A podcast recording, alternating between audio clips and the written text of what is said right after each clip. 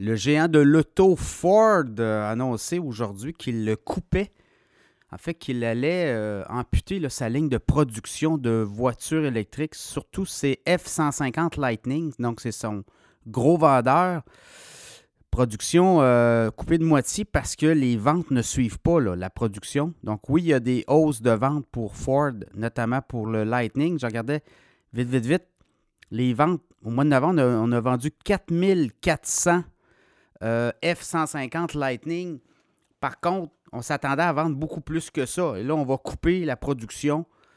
Euh, l'usine du Michigan de moitié pour rencontrer justement les ventes. On dit que depuis le début de l'année, c'est vendu 20 365 Ford 150 Lightning, une hausse de 54% depuis le début de l'année, mais ça ne suit pas les données ou les appréhensions qu'on avait euh, sur les ventes de voitures électriques. Ça a diminué. On pensait en vendre davantage.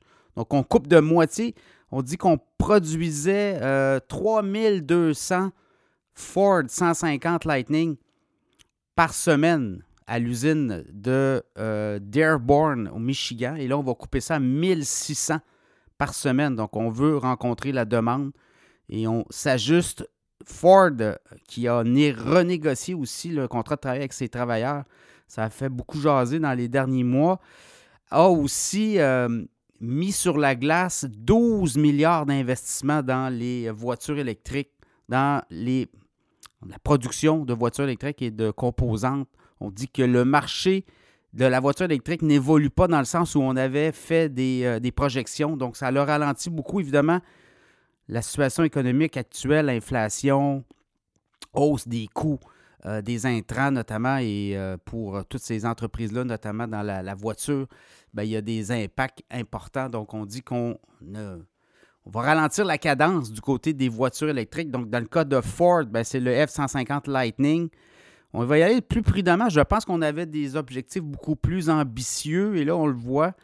Consommateur qui a de la misère à suivre aussi au niveau de ses finances, c'est plus difficile.